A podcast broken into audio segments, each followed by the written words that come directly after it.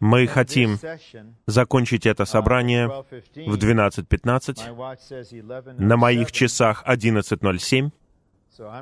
Поэтому я буду говорить не более часа. Кто говорит, что не бывает чудес в Господнем восстановлении? Но это чудо еще должно произойти. Во время перерыва мне задали вопрос. И я думаю, будет полезно дать краткий ответ публично, чтобы это общение могло быть полезно для большего количества святых. И вот вопрос. Он был связан с утверждением на прошлом собрании, что, согласно Слову, забота о детях прежде всего должна лежать на семье, на родителях. И мы не должны перекладывать это на церковь и ожидать, что церковь будет делать то, что должна делать семья. И мне сказали следующее. Что касается семьи как единицы, основная обязанность лежит на отце. И это произвело некое общение среди сестер. И вот я принимаю это как положительное общение. И вопрос был такой. Отец дома не так часто. И в каком смысле отец может нести основную обязанность, когда мать там больше? И, к сожалению, есть семьи в ненормальной ситуации, где нет отца вообще. Итак, я хотел бы сказать два момента, хотя этого, конечно, недостаточно. Представим, что отец несет большую ответственность за пределами дома и заботится о семье. Может быть, по количеству это не так много относится к детям, но перед Господом все равно брат, отец должен нести ответственность за семью чтобы представлять свою семью и устанавливать направление для своей семьи. То есть он не должен говорить, что жена должна делать все, а отец уходит. Нет. И мы видим это в том факте, что Павел, по крайней мере, в двух своих посланиях, когда говорит о семейной жизни, когда он говорит о взаимоотношениях между родителями и детьми, он не упоминает матерей, он упоминает отцов. Правда интересно? Послание к Ефесянам, 6 глава. Он говорит, 6 глава, 4 стих. «А отцы, не возбуждайте гнева в своих детях, а растите их в воспитании и в разумлении Господнем». И там также есть слово о том, чтобы дети чтили своих родителей и о взаимоотношениях между мужьями и женами, но никаких повелений матерям. Я не знаю, почему так. Может быть, они не нуждаются в этом, как мы, но согласно Слову, мы видим Слово непосредственно отцам с отрицательной стороны, о том, что они не должны возбуждать гнева в своих детях. А с положительной стороны они должны растить их. Видите, мы думаем, наверное, это функция матери, но Бог говорит не так. Вы должны растить их в воспитании и в разумлении Господнем. И затем в параллельном отрывке, в послании к Колосинам, в конце третьей главы. «Дети, слушайтесь родителей во всем, ибо это благоугодно в Господе. Отцы, не раздражайте своих детей, чтобы они не унывали». Если бы роль отца не была такой важной, Павел не выделил бы отцов. И еще одна часть вопроса — а что можно сказать о семьях, где отец или ненадлежащий, или отца просто нет? Ну, конечно, это печальная и болезненная ситуация, ситуация падения. Но это не сводит на нет принципа. Дорогая сестра оказывается в очень трудной ситуации. Она должна заботиться о семье. И это сопровождается тем, что там нет отца. Но я думаю, что если мы действительно живем семейной жизнью в Доме Божьем, и у нас есть относительно более зрелые братья, они станут, по крайней мере, в какой-то степени, отцами. Перед нами есть сироты. В послании Иакова есть хорошие слова о том, чтобы посещать вдов и сирот в их скорби. И я не утверждаю, что я достиг чего-то в этом отношении. Но я помню, когда мы жили в Анахайме, в начале 70-х годов, на одной улице жили две семьи из церкви. И одна была сестра с тремя детьми, и там не было мужа на горизонте. И когда мы жили вместе, у меня было чувство очень часто заботиться об этом мальчике Сете, как будто он был четвертым ребенком Кенгасов. И когда я купил большое колесо, я думаю, вы помните, в ранние годы были такие штуки, назывались большое колесо. И я ему тоже купил колесо, собрал ему, и Господь затронул меня вот этим стихом, что это очень болезненная ситуация. Они живут в скорби. И Слово говорит, посещать их. Это, может быть, не полностью заменит эту разбитую ситуацию, но разве церковь это не настоящая семья. Если это настоящая семья, и это действительно настоящая семья, тогда в нашей жизненной церковной жизни, неформальной церковной жизни, у нас должно быть чувство, что вот мальчик без папы. Я не могу быть папой для него во всех отношениях, но разве он не может получить, по крайней мере, вкус того, что значит иметь отца через старшего брата? Разве нет событий, когда события в нашем доме могут расшириться и включить его? Разве нет такой поездки, когда, если мы получим разрешение от матери, мы можем взять его с собой. Например, идем в поход с мальчиками, и я могу его взять. Мы не будем приглашать сироту на собрание группы служения, потому что все станет формальным.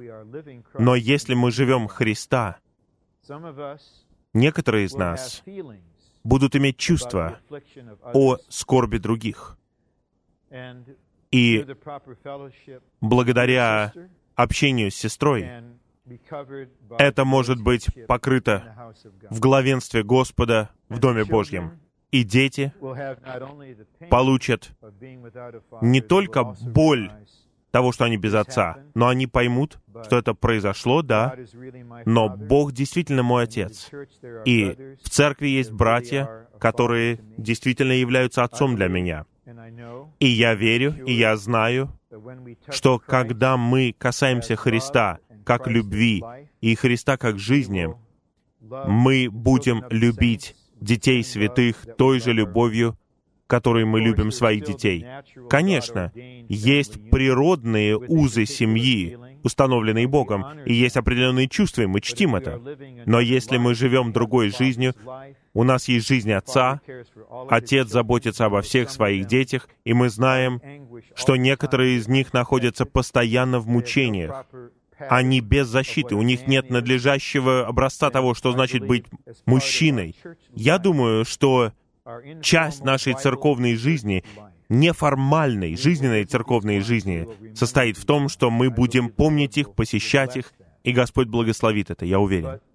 Но брат, отец, который является главой семьи, действительно должен нести основную ответственность за свой дом и устанавливать направление, и мы признаем, что в большинстве случаев мать проводит больше времени с детьми, и мы не отказываемся от этого. И что прекрасно, это когда муж и жена функционируют как одно. Итак, мы никогда не позволяем детям разделить нас. Если маленькая девочка или маленький мальчик придут ко мне, и вы чувствуете, вот мать уже что-то сказала, тогда мой вопрос, а что мама сказала? Хорошо, тогда делай то, что сказала мама. Если я не согласен с матерью, то есть со своей женой, тогда мы можем просто обговорить это. Но если я собираюсь за час рассмотреть этот план, лучше завершить свое вступительное слово здесь. Но по принципу тела этот вопрос был задан, и он и шел от группы сестер. Наверное, было бы хорошо, если бы мы все услышали его. Мы все живем в падшей ситуации. И так будут обретены разбитые семьи. И нам нужно не просто позволять им существовать и жить формальной церковной жизнью, приходить на собрания. Нет, я думаю, иногда нам нужно навещать их, заботиться о них. И этот маленький мальчик или маленькая девочка без папы, у них не только будет болезненные воспоминания о детстве, но они также поймут, что Бог мой отец, и у меня были отцы, даже не один отец, в церкви. Итак, верьте мне, когда святые, когда молодые люди приходят на полновременное обучение, и я думаю, что Питер в Гамильтоне, вот ваше чувство, у вас есть чувство, что мы заботимся об этих молодых людях, как о своих, сыновьях и дочерях. Мы не вторгаемся в природную семейную жизнь, но мы действительно семья Божья. Мы действительно братья и сестры. И среди нас действительно есть матери и отцы. Я надеюсь, что все братья среднего возраста, которые не стали старейшинами, пускай они очнутся. Пускай они не думают, что все потеряно, вот я не стал старейшиной. О, какой я неудачник. Я думаю, что мы все должны преодолеть это и просто заботиться о святых. Неужели вам нужно положение? Неужели вам нужен титул? Неужели вас нужно помазать, назначить чтобы делать это. Давайте забудем об этом, это не моя функция, но поскольку это не моя функция, это не означает, что у меня нет ничего. У меня есть Христос во мне, у меня есть благодать Божья, у меня есть сердце Отца, у меня есть пасущий Дух Сына. Мне все равно о том, стану ли я этим или тем, мне все равно, попросит ли меня быть на обучении старейшин. Я хочу жить Христа в церкви, я хочу быть верным водительству Господа. И если Господь возложит на меня заботиться о каких-то людях, я буду это делать. Я думаю, это будет благоугодно Господу, и вы сами будете очень рады. Отведите субботу на то, чтобы взять своих детей и какого-то другого молодого человека. Это принесет пользу вашим детям, они расширятся. Чем больше детей, тем лучше. Любовь расширяется от количества людей. Вот о чем мы будем говорить сегодня. Мы пытаемся помочь эгоистичным детям. Понимаете, они падшие, они в грехе родились, и они эгоистичные. Они говорят, ага, у меня младший брат или сестра, мне теперь меньше любви, мне нужно делиться своей любовью. Я не могу сказать, что я достиг успеха в этом. Нет, я просто говорил им и демонстрировал, что чем больше детей, тем больше любви. Вот кто-то еще, кого вы можете любить, и кто будет любить вас. Может быть, я сентиментальный из-за того, что я старею. Нет. Но давайте посмотрим на развитие любви в оставшееся время. И в первой части я в основном буду читать потому что бремя будет во второй части этого плана, я так думаю. Вера и любовь — это две неразделимые и превосходные добродетели верующих в Христа. Любовь наслаждается. Если есть любовь, есть наслаждение. Это ненормально, когда нет наслаждения. Павел был в трудной ситуации, в тюрьме, в Филиппах, и с одной стороны он страдал очень много, но при этом он наслаждался. Я не знаю, есть ли что-то более лелеющее, чем атмосфера подлинного наслаждения Господом. О, это очень много значит. Когда я был маленьким, мой папа курил. Моя мама не курила. Но было время, когда она брала сигареты отца и курила. И это всегда пугало меня, потому что я понимал, что-то не так. Моя мама потеряла чувство безопасности, она нервничает, и то, что она курит таким образом, показывало мне, что она недовольна, что она испугана, она расстроена. И вы слышали, как я говорил, что она пела, когда гладила, иногда. В то время не было немнущихся вещей, она много гладила, и вот она пела песни из 30-х, 40-х годов, и я просто наслаждался тем, что она пела.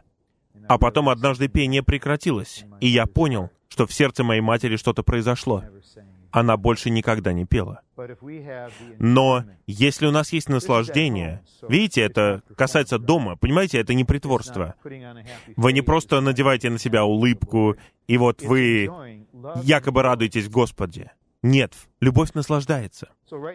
И вот сейчас нам не нужно глубокое, метафизическое, богословское, философское определение любви. Давайте начнем с того, что Скажем, любовь наслаждается. Если вы любите что-то, вы наслаждаетесь этим. То, что вы любите этим, вы и наслаждаетесь. Любовь наслаждается тем, что она получает и делает действительным через веру.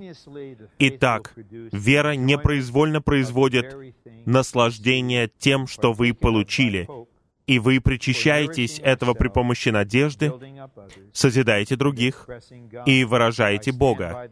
И я настаиваю на этой последовательности. Как вы будете питать детей, если сами не питаетесь? Понимаете, это не эгоизм. Если у матери что-то не в порядке, у всех все не в порядке, понимаете? Но враг может украсть у матерей, у сестер их время для их существа. Нам всем оно необходимо. И тогда мы можем созидать других и выражать Бога. Вера нужна, чтобы осознавать, овеществлять и получать безграничное богатство триединого Бога. Любовь нужна, чтобы переживать неизмеримо богатого триединого Бога, наслаждаться им и являть Его. Многие эти положения взятые из замечательного примечания в конце послания к Титу из восстановительного перевода. Это классическое примечание, его нужно изучать при помощи МЗП. В. Вера нужна, чтобы верующие соединились с триединым Богом, который является для них всем. Помните одно повеление, которое мы говорили вчера, и одно «нет».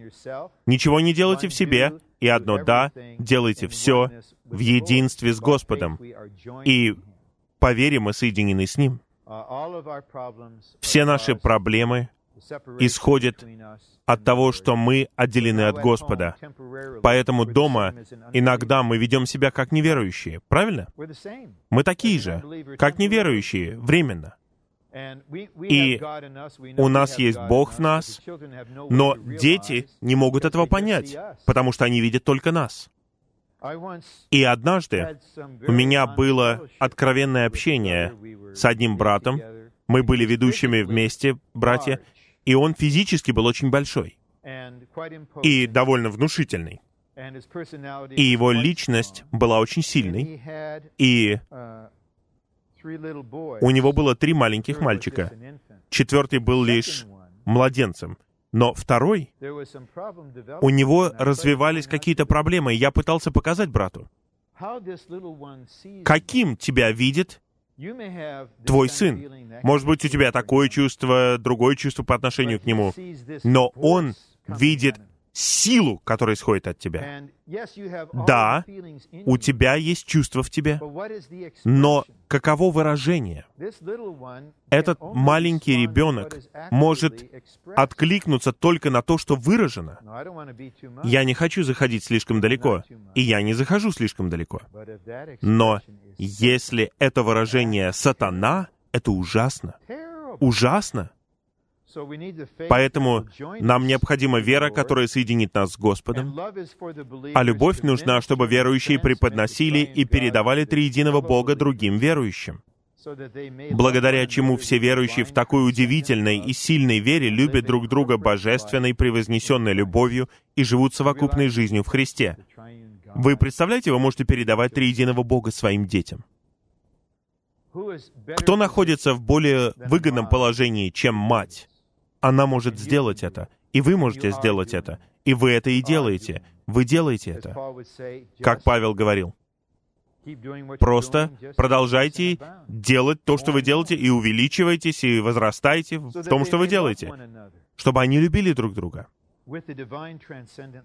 божественной, превознесенной любовью, и жили совокупной жизнью. Но если мы не живем в такой любви, мы не захотим жить совокупной жизнью. Итак, настоящая проверка. Когда отменяют регулярное собрание, мы слышим такой вздох облегчения. О, свободный вечер! И совокупная жизнь исчезает на этот вечер. О, я планирую этот вечер для себя. О, да, мы воодушевляем святых жить совокупной жизнью, но только любовь делает нас совокупными людьми. Любовь дает нам желание быть совокупными. Г. Чтобы уверенно стоять на ногах и преодолевать отрицательное течение, отрицательную силу в церкви, крайне необходимы эта удивительная вера и эта наипревосходнейшая любовь. Первый подпункт. Мы не должны ходить видением и обращать внимание на внешнюю обстановку. Мы живем не в фантазии. Мы не говорим, что нет проблем. Нет, мы говорим, что это не единственное, что мы видим. Мы ходим, не обращая внимания на внешнюю обстановку. Что касается молодых людей, мы не должны обращать внимание на внешнее. Может быть, кто-то сидит на заднем ряду и жует жвачку, и он не слушает на собрании. Наш отклик должен быть такой. «Господь, благодарю Тебя за то, что он сидит здесь, и отвлечен он. Может быть, он мог бы быть в других местах, но сейчас он причащается этой жвачки, а не чего-то еще. И, возможно, мы увидим, что этот человек получил больше, чем мы предполагали, но просто потому, что он хочет быть крутым, он не говорит вам об этом, особенно родителям. Может быть, вы последними узнаете об этом, но крест немного работает. И вы предоставляете другим святым заботиться о своих детях, и вы не обижены на то, что вы последними узнаете об этом, тогда они будут расти. И мы будем заботиться о сыновьях друг друга. Два. В этой чудесной вере мы должны наслаждаться ее источником, то есть триединым Богом, с которым мы соединились посредством этой веры. Часто я молюсь, Господь, Ты начальник и завершитель моей веры. Развивай мою веру, совершенствуй мою веру для твоего домостроительства. Три. Этой наипревосходнейшей любовью триединого Бога мы должны любить Его и всех, кто принадлежит Ему.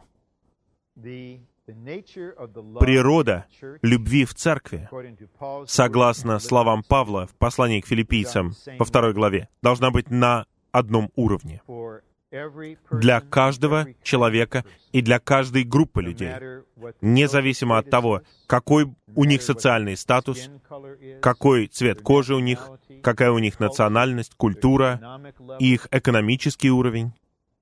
В результате у вас есть разные молодые люди с разным темпераментом, с разной личностью, предрасположенностью, и в нашей природной жизни мы не можем иметь одинаковую любовь. Если вы не верите в это, если вы считаете, что у вас есть способность делать это, я думаю, Бог пошлет вам особого человека. Может быть, это будет святой, может быть, старейшина, может быть, молодой человек, может быть, один из ваших детей, и вы обнаружите, что вы не можете любить его. И почему этот человек оказался в церкви? Почему он обличает вас?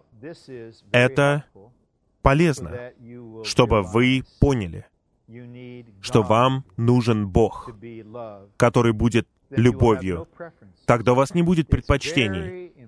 Очень важно, чтобы молодые люди оказались в ситуации, где одна непредвзятость и никаких предпочтений.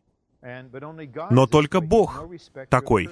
Он не взирает на человека. У него миллионы детей. И каждый из них имеет особую ценность для него. Он любит каждого особо, и он любит всех одинаково. Итак, мы должны научиться. Мы считаем, ну, по крайней мере, я считал в ранние годы, что если кто-то противостоит Господнему восстановлению, конечно же, земля откроет недра и поглотит их. О, мы будем защищены, оправданы, я буду оправдан. Я не говорю, что время не придет, когда Господь поступит согласно праведности. Но фактически Он считает, что все мы группа непослушных детей. Он не спешит устранять своих детей, понимаете? Наказывать их. И поэтому нам необходимо, чтобы любовь расширялась. Мы любим Господа, любим братьев, любим всех людей и даже любим врагов. И знаете, что противопоставляется этой любви? Наше «я». Чем больше «я» затрагивается, тем больше любовь Бога возрастает, увеличивается, и у нас одна текущая любовь на одном уровне ко всем. Это и есть церковь. В обществе есть избирательная любовь, есть предпочтительная любовь, есть исключительная любовь.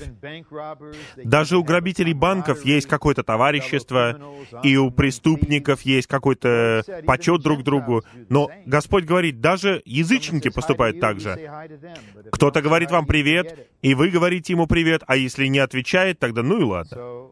Итак, есть служащий в студгородке, я не знаю почему, у него определенная предрасположенность, но когда я встречаю его в коридоре, он никогда не говорит «привет». Никогда не говорит «привет». Я не знаю. Может быть, он считает, что видит меня каждый день, не нужно говорить «привет», но для меня это испытание. Испытание для меня. Меня это будет беспокоить. Тот факт, что ты не смотришь мне в глаза и не говоришь «привет». Что, я буду меньше тебя любить из-за того, что ты не говоришь мне «привет»? Но мы действительно можем пренебрегать людьми, которые не говорят нам «привет». И потом мы принимаем решение. Вот теперь я буду говорить «привет», только если ты скажешь «привет». Ты первый должен сказать «доброе утро». Если ты скажешь это, тогда я подумаю, говорить или нет. Поэтому нам необходимо, чтобы Бог, как любовь, увеличивался в нас. Да, мы все одинаковые. Давайте позволим Ему расти. Два. Второй римский пункт. Павел хотел совершенствовать веру верующих и воодушевлял их, увеличиваться и изобиловать в любви. Любовь вытекает из веры. Итак, вера — это основание. Я надеюсь, мы уясним это. И вера действует через любовь. Вера без любви — это ненормально люди веры, у которых сильное учение о вере, но нет любви, я не считаю, что это настоящая вера. Вера в своем действии всегда работает через любовь. Павел делает акцент на любви, чтобы показать, что любовь — это жизненно важный фактор в христианской жизни. Помните, как брат Ли делал сообщение о том, что любовь — это наипревосходнейший путь? Наипревосходнейший путь, чтобы делать все, что угодно. Без нее мы ничто. Если мы пытаемся говорить о видении, но при этом нет любви, мы звенящая медь. Дети услышат лишь бум, ага, вот опять бум, бам, бум. Нам нужно не это. Но когда мы говорим в вере, и вера действует, чтобы любить, это означает, что Бог — сущность этого говорения. Это очень драгоценно. Божественная любовь неизмерима. Чем больше людей, тем больше любви. Мы не должны думать, что мы должны разрезать ее как пирог. А получили мы лишь небольшой пирог. Чем больше людей, тем меньше кусочек для меня. Итак, пирог расширяется по мере увеличения людей. Понимаете, это бесконечно. Хотели бы вы коснуться этого? Это не исчерпать, это не остановить. Невозможно. Это просто течение постоянно из существа Бога. Ничто не может исчерпать это. Но если ваша природная любовь исчерпалась, я хочу поздравить вас за то, что у вас произошел такой прогресс, и вы на границе доброй земли. Вы перешли Иордан, и вы коснулись неисчерпаемого, неизмеримого, приготовленного и завершенного триединого Бога. И вы погрузите себя в Него, и у вас будет неисчерпаемое наслаждение. Может быть, это парадоксальное наслаждение посреди трудностей, я понимаю, да. Но глубоко внутри вашего существа будет блаженное участие в неисчерпаемой любви. Г. Вслед за верой идет любовь, которая вытекает из веры и работает вместе с верой как указание на рост в жизни. В Писаниях используется следующий символ. Нагрудник — это нагрудник веры и любви. И груди указывают на веру и любовь. И по мере того, как невеста созревает, и признак роста в жизни — это развитие веры и любви это будет не какая-то особая сила, не будет какая-то странная набожность, какая-то нечеловеческая духовность. Нет, настоящий рост в жизни проявляется, когда есть развитие веры и любви. Это действительно сущность нашей христианской жизни. Мы верим и любим. Мы любим, и мы наслаждаемся. Мы верим и принимаем. И все. И когда Господь вернется, Он вернется за любящей, зрелой невестой. Поэтому нам необходимо это развитие. Хотите, чтобы у вас было такое развитие, наслаждение Господа? Неужели это было бы не прекрасно? Вам разве это не нужно? Я думал, что наслаждение — это для поверхностных. Глубокие люди — это мрачные люди. Чем глубже они, тем больше они страдают. И страдание, неважно какое это страдание, особенно страдание, возложенное самим на себя, это признак того, что вы созерцаете виноградную лозу, и вы маслины, которые знают давление. Но брат Ни в конце сказал, «Я сохранил свою радость». Нам необходимо восстановить свою радость. Не просто восстановить ее, нам необходимо развивать ее. О, тогда, когда мы соприкасаемся с детьми в атмосфере любви и веры и наслаждения, это не притворство. Пункт Д. Если святые усовершенствованы в своей вере, и если они увеличиваются и изобилуют в любви, у них будет житие в любви. Вы знаете, откуда взяты все эти пункты? Из служения брата Ли. Я хотел бы узнать, что это такое житие в любви. Не просто собрание в любви или встречи в любви. Нет, житие в любви. На самом деле, это церковная жизнь. И это любовь к святым в местности. Вот с чего нужно начинать. Если вы перескочите через свою местность, и у вас будет любовь по интернету или через имейлы к святым в другой части земли, у меня будет вопрос. Однажды я слышал, как сестра свидетельствовала в Анахайме о том, как она созидается с Франсуа Фенелоном, Жанной Гион и братом Лаврентием, читая их книги. Я не знаю, можно ли созидаться вот так вот на расстоянии. Почитайте биографию Жанны Гион, и вы созидаетесь с ней, но при этом вы не можете состроиться с сестрой, которая убирает зал вместе с вами. Я не доверяю таким чувствам. Нам нужно любить фактических несовершенных, особенных святых, которые с нами постоянно. Правильно? Вот с чего все начинается. Я тут вспомнил мультик об арахисе. Извините, я использую в качестве примера мультик об арахисе в 50-х годах. Я не знаю, там это Лайнес или Чарли Браун. Он говорит, «Я люблю человечество, но людей выносить не могу». Правильно? И мы можем любить всех братьев. Мы любим братьев вообще. Но люди, вот фактические люди, смотрите, будьте реалистами. Ну, во-первых, это относится к нашей местности а затем ко всем верующим повсюду. А все верующие, это означает все верующие, не просто все святые в Господнем восстановлении, это значит все верующие. Пункт Е.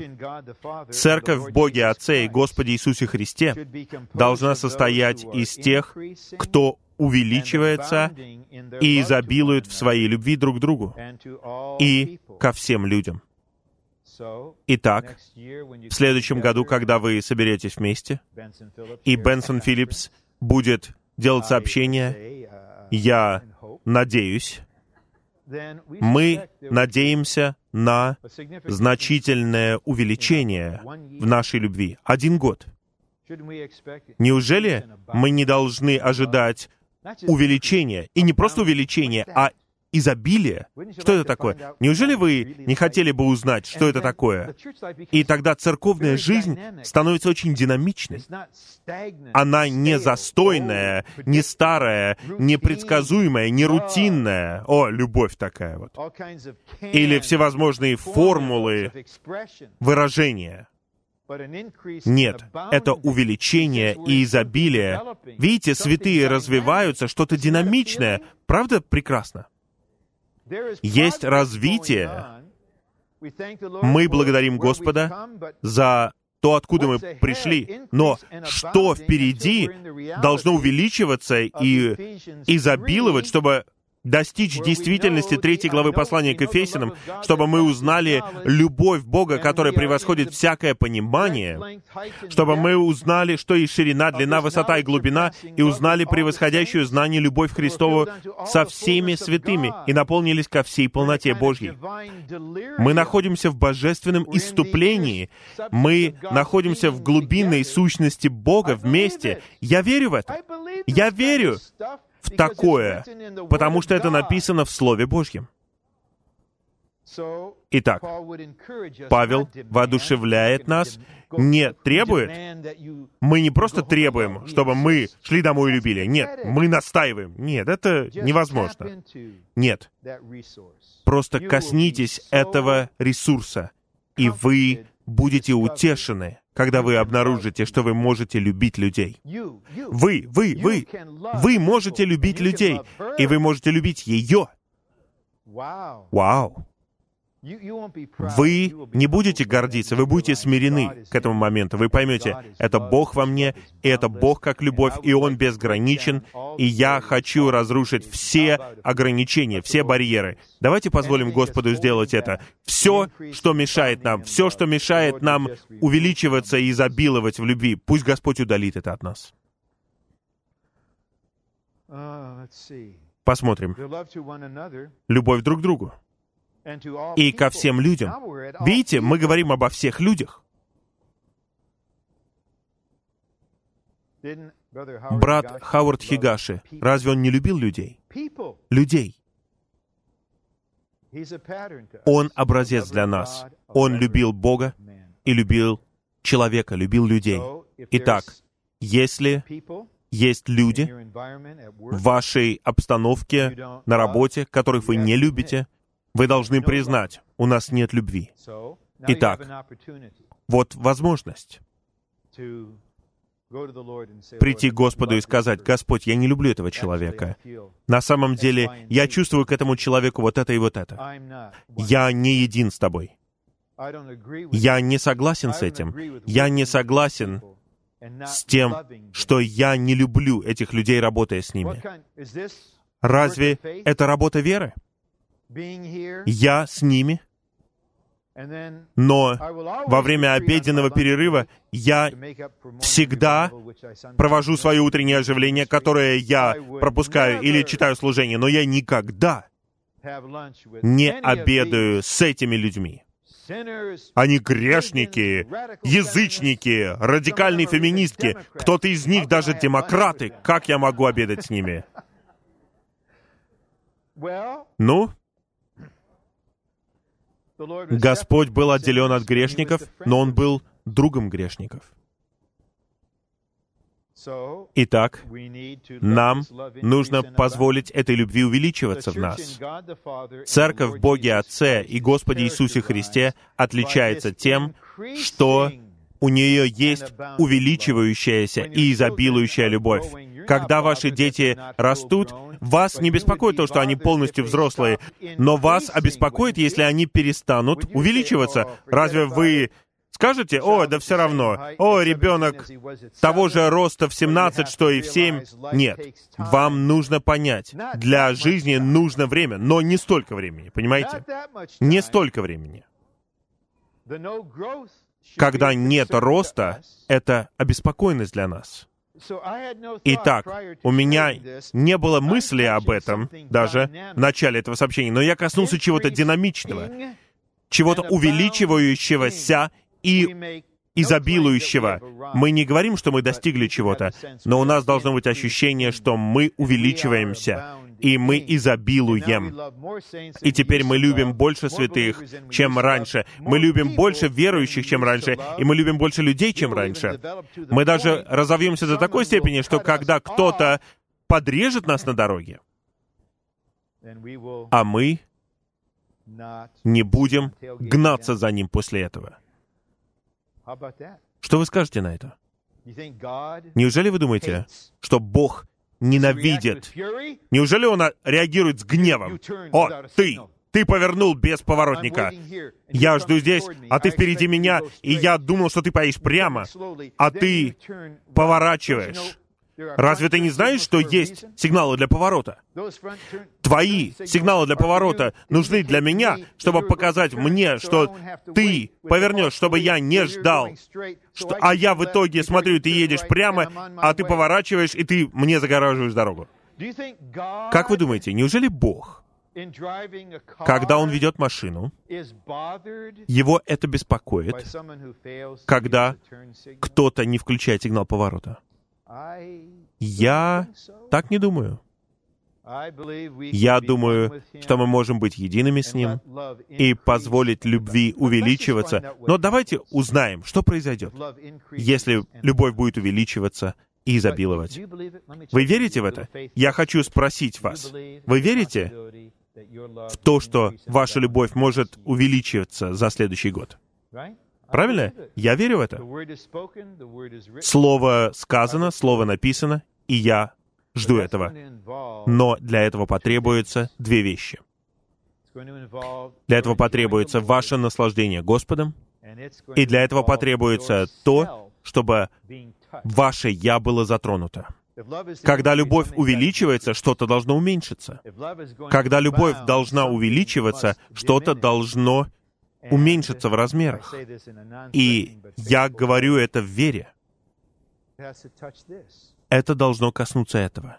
В противном случае у божественной любви нет возможности распространяться. Но если мы наслаждаемся больше, и если мы переживаем крест больше, тогда мы коснемся этого. Я свидетельствую вам, вы коснетесь этого. И тогда вы будете готовы сказать, «Господь, у меня лишь небольшой вкус. Если это увеличивается во мне, я хочу пойти вперед. Как гимн, в котором говорится, «Все я сам, не нужен ты, потом меньше я и больше ты, и, наконец, быть ничем, чтоб всем был ты». Тогда мы находимся в глубинной сути домостроительства триединого Бога любви, который внедряет себя в нас, в своей сущности, чтобы мы созидались как Его совокупное выражение. Это произойдет рано или поздно. Давайте лучше рано, чем поздно. Но я откровенно должен говорить с вами, если вы не позволите Господу коснуться вашего «я», этого не произойдет. Можно найти любые оправдания для себя. Брат, который звонил мне вчера, с одной стороны, он был очень мягок, однако он винил всех остальных в церкви. Старейшин, сестер, братьев, святых. Ну, что касается правильного и неправильного, может быть, это факт. Но что мешает нам, это наше «я». Мы должны отречься от своего «я», мы должны положить конец своему «я» в практическом переживании. Тогда Бог, как любовь в нашем духе, заполнит наше существо. Замечательно. Хорошо. Посмотрим, сможем закончить или нет, но идем вперед. Любовь — это побуждающая сила и отличительная черта нашего христианского труда. Заботиться о детях — это не просто работа, это труд. Служение живому Богу связано с трудом любви. Труд любви — это поистине труд. Это не просто действие или какое-то поведение. Труд — это нечто более глубокое и более трудное, чем работа. Наверное, нам теперь нужно называть это труд с детьми и молодыми людьми, так? Правильно, это труд. Но мы не хотим менять лишь терминологию. Если мы только работаем, у нас будет лишь частичный результат. Наша христианская работа в конечном итоге становится трудом. Это нечто более глубокое и более трудное, чем просто работа. Я должен сказать вам, нас впереди ожидают более глубокие и более трудные задачи. Будет глубже и труднее. Служить детям, заботиться о молодых людях, все это станет глубже и труднее. Если вы дойдете до уровня труда, труда, не просто служить Богу. Это труд. Труд подразумевает усилия, борьбу, старания. Если мы хотим служить живому Богу, мы должны бороться. Для нашего труда веры, лишь веры, недостаточно. Нам необходима любовь, долговечная любовь. Воспитание детей — это прекрасная иллюстрация труда любви. Я не хочу проявить какую-либо нечувствительность. Но, брат Чак, ты знаешь, что это, да?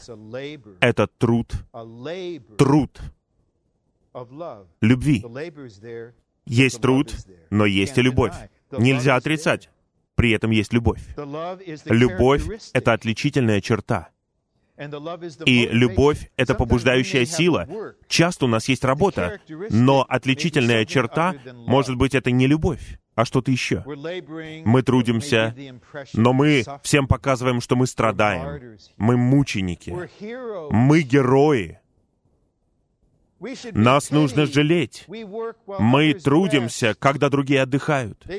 Они работают 6 часов, а мы работаем 15 часов. Пожалейте меня. Но отличительная черта — это любовь. Любовь с наслаждением. И любовь побуждает. Я не знаю, смогу ли я в Господе сказать следующее. Это у меня в сердце, сказать это. Но я не знаю, есть ли у меня чистый дух при этом, есть ли у меня водительство Господа. Но есть одна сестра, которую я знаю, очень верная, очень усердная. И она не могла участвовать там в определенной деятельности, и я понимаю. Но в сердце я хочу спросить у нее следующее. Ты всегда выполняешь свои обязанности? Ты выполняешь обязанность. Может быть, ты не понимаешь этого? Но мы все уважаем тебя.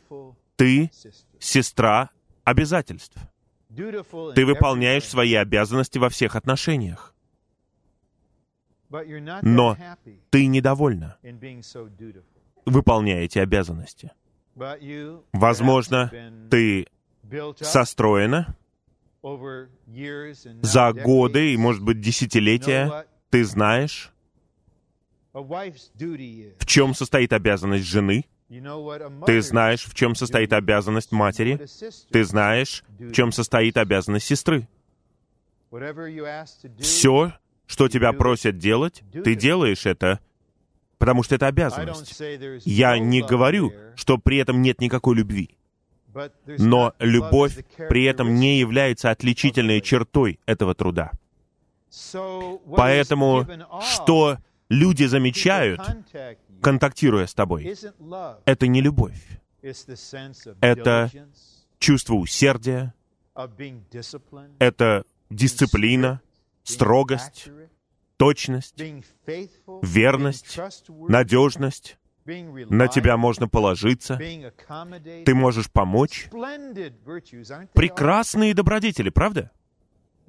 Но это не отличительная черта нашего труда. И это не побуждающая сила. Я не говорю, что сестра должна перестать выполнять свои обязанности. Я надеюсь, что в грядущие годы она будет трудиться еще больше, чем когда-либо раньше. Но это должен быть труд любви. Или сердце твое умрет. Ты просто умрешь. Возможно, ты не будешь несчастный, ты будешь даже хуже, чем несчастный. Ты будешь пустой внутри. И ты будешь продолжать делать это, и выхода не будет. Всегда так было, и думаю, всегда так и будет. И ты не будешь бунтовать, ты не будешь роптать, но нет побуждающей силы. Я не хочу трудиться таким образом. Я не герой. Я не мученик. Я просто учусь трудиться как раб, который побуждаем Богом любви. Не волнуйтесь о том, что мне предстоит сделать. Просто не волнуйтесь. Молитесь обо мне, и этого достаточно. Не волнуйтесь. Не жалейте меня. Почему я это делаю? Почему я готовлю эти планы? Почему я делаю эти сообщения? Позвольте мне сказать это. Потому что я люблю вас. И я люблю ваших детей. Я люблю наших детей. Как смею я говорить это? Может показаться, что я хвалюсь. Господь знает, что у меня нет способности любить. Это не обязанность. Я должен делать это. О, это возложено на меня, я должен быть верен работе. Я должен чтить свое поручение. Поэтому я пашу. Что это? Есть поток, есть сила, есть побуждающая сила, которая является отличительной чертой труда. Заботиться о людях, заботиться о церквях, заботиться о молодых, о новичках и детях — это труд любви. Мы не можем останавливаться на работе веры. Вера производит любовь, а любовь трудится. И в следующем сообщении, если Господь позволит, мы увидим, что результатом является надежда, которая производит терпение. И последний пункт. Я закончу через пять минут, да, у меня получится. Я надеюсь, что я буду верен своему слову через пять минут. Желание Павла состояло в том, чтобы вера верующих совершенствовалась, и чтобы их любовь увеличивалась и изобиловала, чтобы Господь утвердил их сердца непорочными в святости. Утверждение наших сердец — это результат совершенствования нашей веры и увеличения и изобилования нашей любви. Есть борьба за наши сердца, за сердца наших молодых людей. И цель — это сердце. И некоторые из нас усвоили из болезненных переживаний, как быстро сердце может повернуться. Это практически шокирует вас. Шокирует. Как этот человек мог быть таким долгое время и потом внезапно раз, как будто нет никакого чувства, никакой преданности, сердце его в другом направлении ушло. Вот настолько изменчиво человеческое сердце. Мы не должны быть идеалистами. О, вот молодой человек, он школьник, он упражняется. Я могу перечислить вам одно имя за другим, вот просто в Анахайме. Тех, кто с точки зрения культуры казался лучшими молодыми людьми, такие прекрасные, лучшие в школе, вот такие, сякие, а теперь их нет. Все они ушли. Они часть системы мира. Этот поехал в Массачусетский технологический институт, этот поехал еще в университет на Восточном побережье, этот врач, этот, этот, этот тот. И их сердце повернулось. И сердце всей семьи повернулось. Мы не должны думать, что сердца людей не будут поворачиваться, если только они не утверждены непорочными в святости. Непорочное сердце — это неизменное сердце. И из-за того, что наше сердце меняется, в нашей христианской жизни нам необходимо утверждать наше сердце. Я умоляю вас, не начинайте концентрироваться на своем муже или жене или на своих детях. Ваше сердце, мое сердце должно быть утверждено. Есть стих в притчах, где говорится, кто полагается на сердце, тот глупец. Мы не должны полагаться на свое доброе сердце. Наше природно доброе сердце может повернуться как флюгер. Какие-то вещи происходят с вами, что-то происходит с вашей семьей, и когда это происходит, вы поворачиваетесь на 180 градусов. У нас есть способность быть такими людьми. Мы должны быть утверждены, и мы должны трудиться, чтобы через веру и любовь сердца молодых людей были утверждены. Только Господь может утвердить наши сердца. Поэтому нам необходимо, чтобы Он сделал так, чтобы наши сердца были прочно утверждены и состроены. И мы можем попросить Его сделать это. И мы должны молиться об этом. То, что наши сердца утверждаются в святости, означает, что наши сердца отделяются для Него. Они заняты им, захвачены им и пропитаны им. Разве не этого мы хотим? Неужели мы хотим какого-то фасада? Неужели мы хотим какого-то внешнего успеха? Я бы сказал, нет. Мы хотим глубинной внутренней действительности, того, что наше сердце утверждено. Оно занято Господом. Оно отделено для Господа. Оно захвачено им, занято им и пропитано им. Только Бог может сделать это. Но мы можем трудиться в любви, в гармонии с Ним, чтобы Он осуществил такую работу в нас и во всех молодых людях, чтобы все, что не произошло между сегодняшним днем и концом века, при этом наше сердце было прочно утверждено, и мы были бы верными в любви до конца. Аминь. Давайте теперь послушаем свидетельство. Я знаю, не всегда легко говорить первым после некоторых сообщений, но давайте послушаем несколько свидетельств.